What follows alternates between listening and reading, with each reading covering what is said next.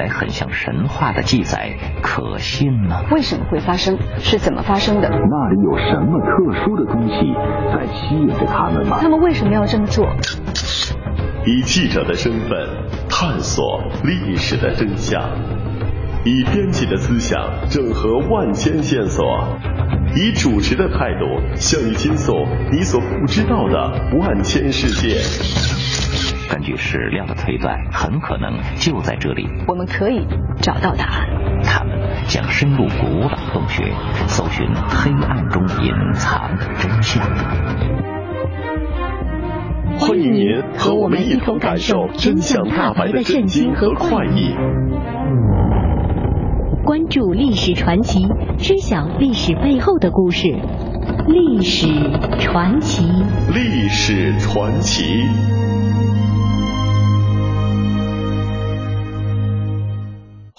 打开今天的历史传奇。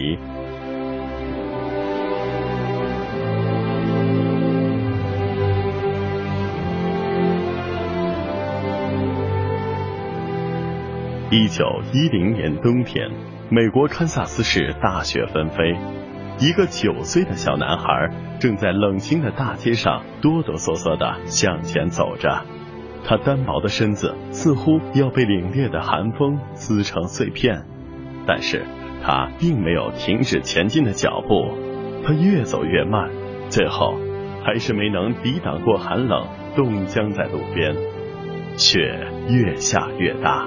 几乎快要把他埋起来的时候，终于有一个行人发现了他。这个挣扎在生死线上的小男孩，就是几十年后被誉为娱乐大王的沃尔特·迪斯尼。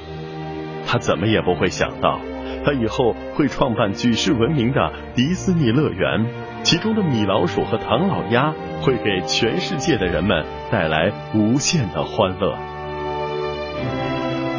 本期历史传奇为您播出：从卡通霸主到娱乐大王沃尔特·迪斯尼。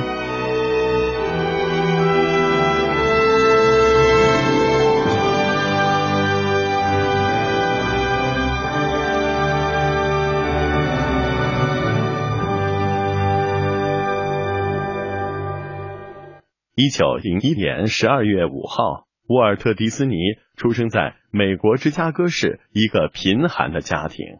沃尔特从小喜欢画片，更喜欢漫画。有一天，他在快速的翻动画片的时候，发现画中的人物出现了运动的感觉。沃尔特高兴不已，这就是卡通的雏形。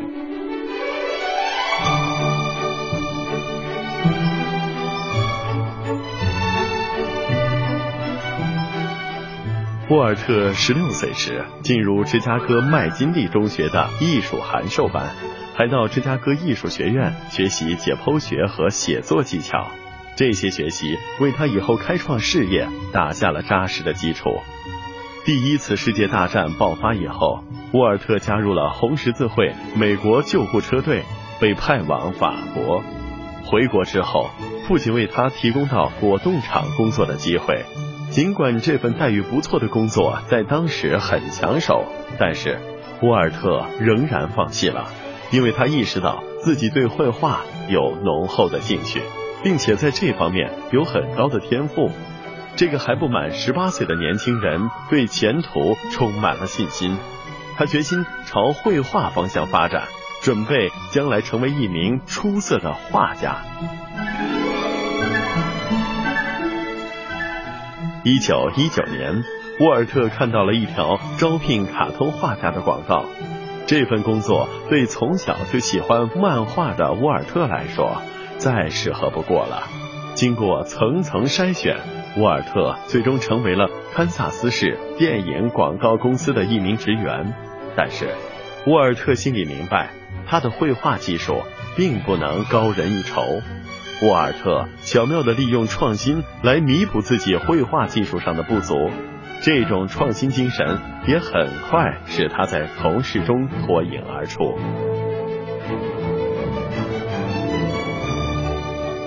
在堪萨斯电影广告公司，沃尔特虽然受到老板的重用，但是他的发展计划却常常得不到采纳。为了在事业上有更好的发展，在一九二二年五月，沃尔特成立了自己的公司——欢笑卡通公司。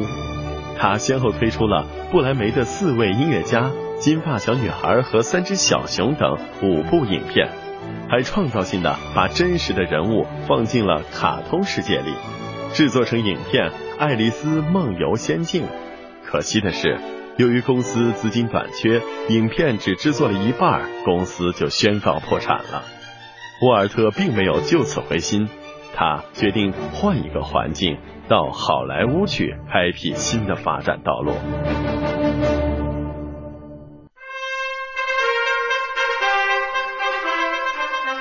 一九二三年，沃尔特来到了好莱坞，在这个高手云集的环境里。二十二岁的沃尔特仅仅是个毛头小伙，为了杀开一条路子，聪明的沃尔特想到了还没有完成的影片《爱丽丝梦游仙境》，想用它作为打入卡通影片行业的敲门砖。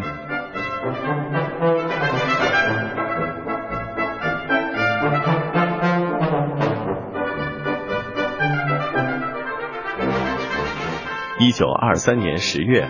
沃尔特与在好莱坞的三哥洛伊·迪斯尼成立了迪斯尼兄弟制片厂。制片厂成立之后，沃尔特联系了曾经与他合作过的影片发行人温克勒小姐，并且得到了他的支持。很快，双方就签订了一份合约。温克勒小姐购买了喜剧《爱丽丝》的发行权。一九二四年三月，第一部爱丽丝喜剧推上了电影的银幕。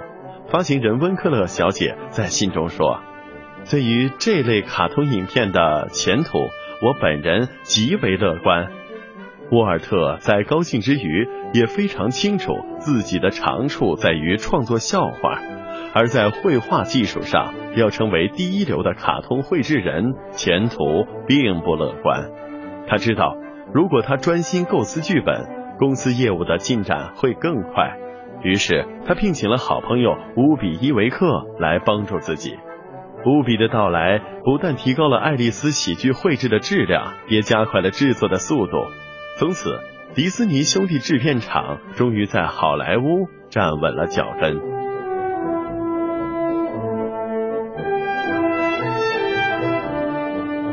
为了使业务得到更大的发展，一九二五年七月。沃尔特兄弟俩在赫伯尼大道买下了一块地，准备建造一座更大的制片厂。沃尔特认为，一个单独的人名可能更有票房吸引力，更容易让人记住。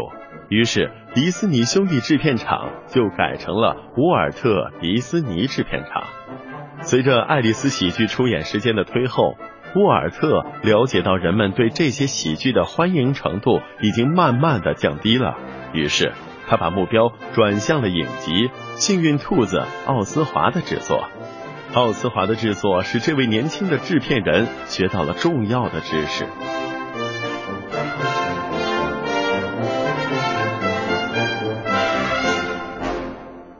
奥斯华影集的推出得到了众多报刊非常高的评价。电影世界杂志评论的是：这些影片一定会吸引各类家庭去欣赏。纽约市的卡通制作人也为奥斯华影集所具有的创新幽默和流畅的形式所折服。奥斯华影集备受观众欢迎，引起了制片商们的眼红。一位卑鄙的制片商用阴险的手段挖走了沃尔特制片公司的卡通画家，使公司业务受到了很大的影响。为了挽回争夺奥斯华影集失败的局面。沃尔特决定制作新片集《风行世界的米老鼠》卡通，就在这时诞生了。在短短的时间内，沃尔特的制片厂制作了两部米老鼠影片：《疯狂飞机》和《骑快马的高卓人》。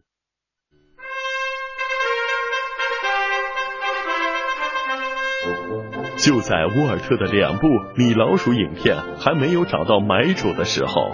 电影的革命性转变已经悄然开始，在那个历史时期，除了极少数不成功的试验作品之外，绝大多数的电影还一直是无声的。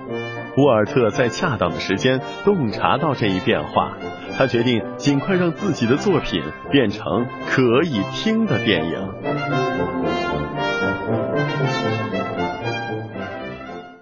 一九二七年十月六号，电影《爵士歌手》的首演为电影带来革命性的转变。沃尔特意识到，卡通影片将不可避免的加上声音，所以。在他开始计划拍摄制作第三部米老鼠影片的时候，就准备把它制作成声音和动画相配合的影片。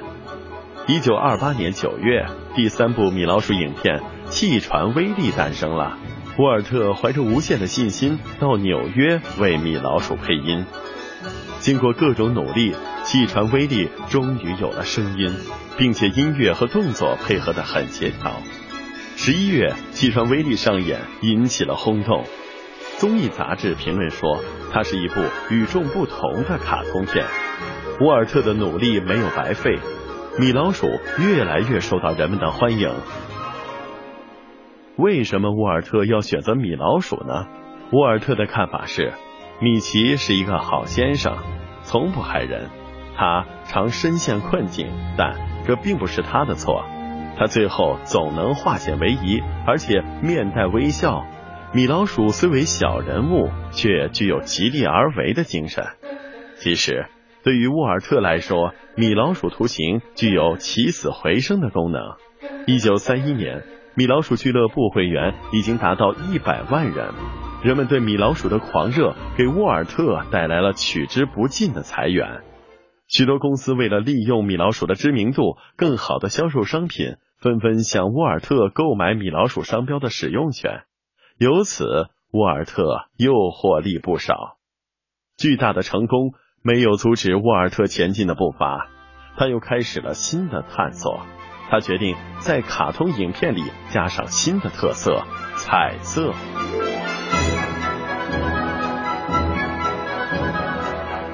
沃尔特公司以前就曾经试验过，但是没有成功。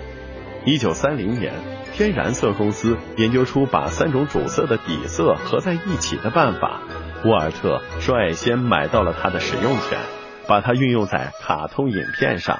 后来又解决了脱落和褪色的问题，拍成了第一部彩色卡通片《花与树》。一九三二年七月，影片放映之后立即引起轰动。十一月。《花与树》获得电影艺术科学院第一次为卡通片颁发的金像奖，《米老鼠》获得特别奖，这代表沃尔特的成就得到了政府的认可。一九三四年，由于经济的不景气，电影院为了吸引观众，被迫一次放映两部长片，短片的生命力逐渐减弱，因此。沃尔特决定要拍摄卡通长片，他选择了人们熟悉的也适合拍长片的题材《白雪公主》。一九三七年十二月，《白雪公主》首演获得很大成功，在八十分钟的时间里，完全显示了它的娱乐价值。《白雪公主》第一次发行就赚了八百万元，还获得了一座特别的金像奖。一九四一年，第二次世界大战爆发。沃尔特对于这场战争早有准备，他瞅准机会开始新影片的设置。他先后为加拿大政府设置了教新兵如何使用高射炮的影片，为美国海军部门拍摄了有关飞机识别的二十部短片。这些影片都深入浅出，简化了复杂情形，受到政府部门的好评。更有甚者。美国财政部为了对国民进行鼓励缴税的宣传，也叫沃尔特设置宣传片。据统计，当时的缴税人员中有百分之三十七的人受过这部片子的影响。在战争中，由于沃尔特及时的改变影片设置的内容来适应战争环境，他靠拍摄战争环境下的影片又赚了一大笔。第二次世界大战结束之后，欧洲各国的经济状况整体来说都比较差。为了不让资金外流，沃尔特的片子在欧洲的放映收入不多，在国内的收入也并不乐观。卡通片的设置成本很高，这对卡通制作人非常不利。为了走出困境，沃尔特找到了新的发展方向，设置真人电影。他想到了唯一没有被开发的阿拉斯加。阿拉斯加那一望无垠的森林，那晶莹的冰河，那险峻的山峰，尤其是海豹的有机生活，大大的吸引了沃尔特。他派人到阿拉斯加拍摄了纪录片《海豹岛》，这一部片子获得了最佳纪录金像奖。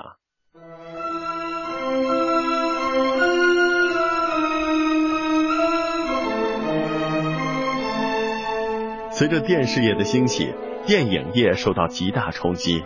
沃尔特认识到了电视的价值，也看到了电视事业的发展前途。他决定向电视界发展。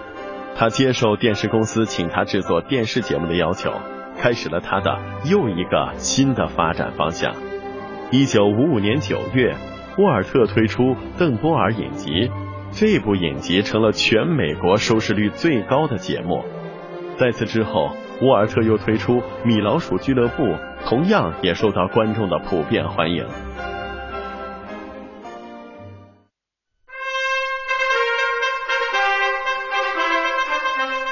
沃尔特在电视界得到巨大发展的同时，在娱乐界也开辟了一条道路，这得归功于他敏锐的洞察力和非同一般的远大见识。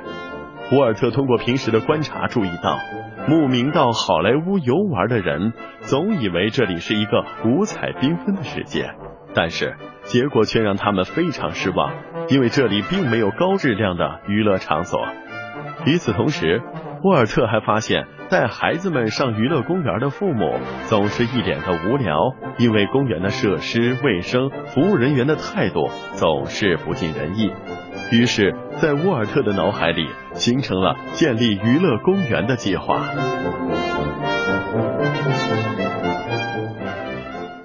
一九五二年十二月，沃尔特开始筹建娱乐公园，并且把公园定名为迪斯尼乐园。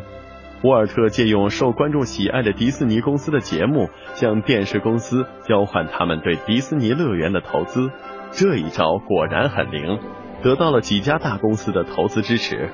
沃尔特也不失时机的向人们宣传这个还没有诞生的乐园。他说：“迪士尼乐园的理想是希望人们在这里找到欢乐和知识，欢乐和希望将充分的显示在这里。”这些奇妙的东西都在这儿变为现实。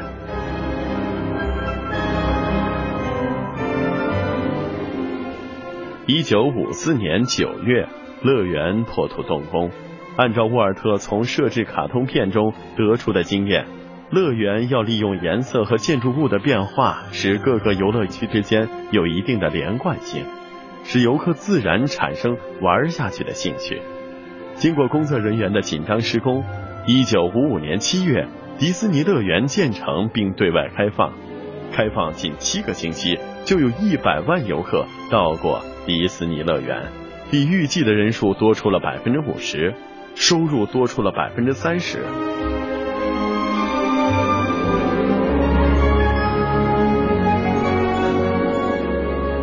迪士尼乐园的知名度和财富收入越滚越大。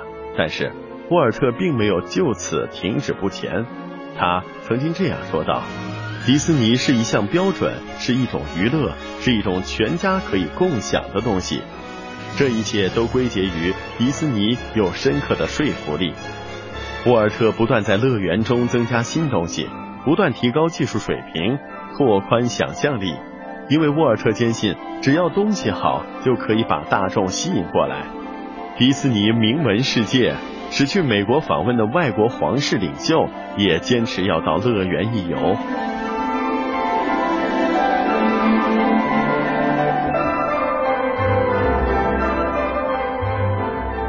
迪士尼乐园开业以后的十年里，游玩景点从原来的二十二个增加到四十七个，资本由一千七百万美元增加到四千八百万美元，游客共计四千二百万人次。荣誉不断的降落到沃尔特的身上。最使他感到自豪的是，一九六四年九月十四号，约翰逊总统在白宫授予他平民所能得到的最高的勋章——自由勋章。表彰上说，作为一名艺术家，沃尔特·迪斯尼在娱乐方面已经创造出了一个美国民间的奇迹。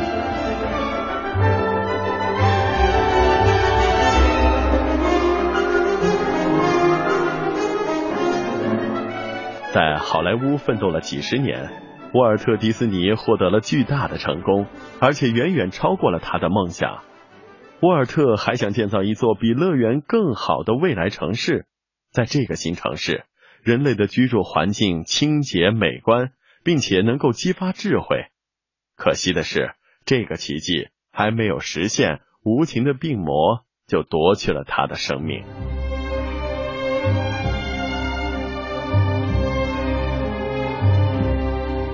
沃尔特的逝世引起了世界的注意。他的朋友前总统艾森豪威尔说：“沃尔特·迪斯尼创造的奇迹比生命的奇迹更伟大。他留给我们的珍贵遗产将流芳百世，使人们世世代代的从中受到欢乐和启示。”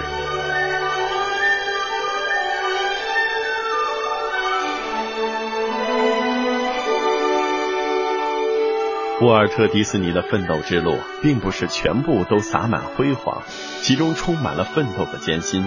难能可贵的是，他总能够以冷静的头脑分析客观现实，总以一种超前性的预测制定事业发展的计划。沃尔特成功了，他的成功来源于他的精明，他的胆识，更来源于他观察时机、估量时势后的稳步发展。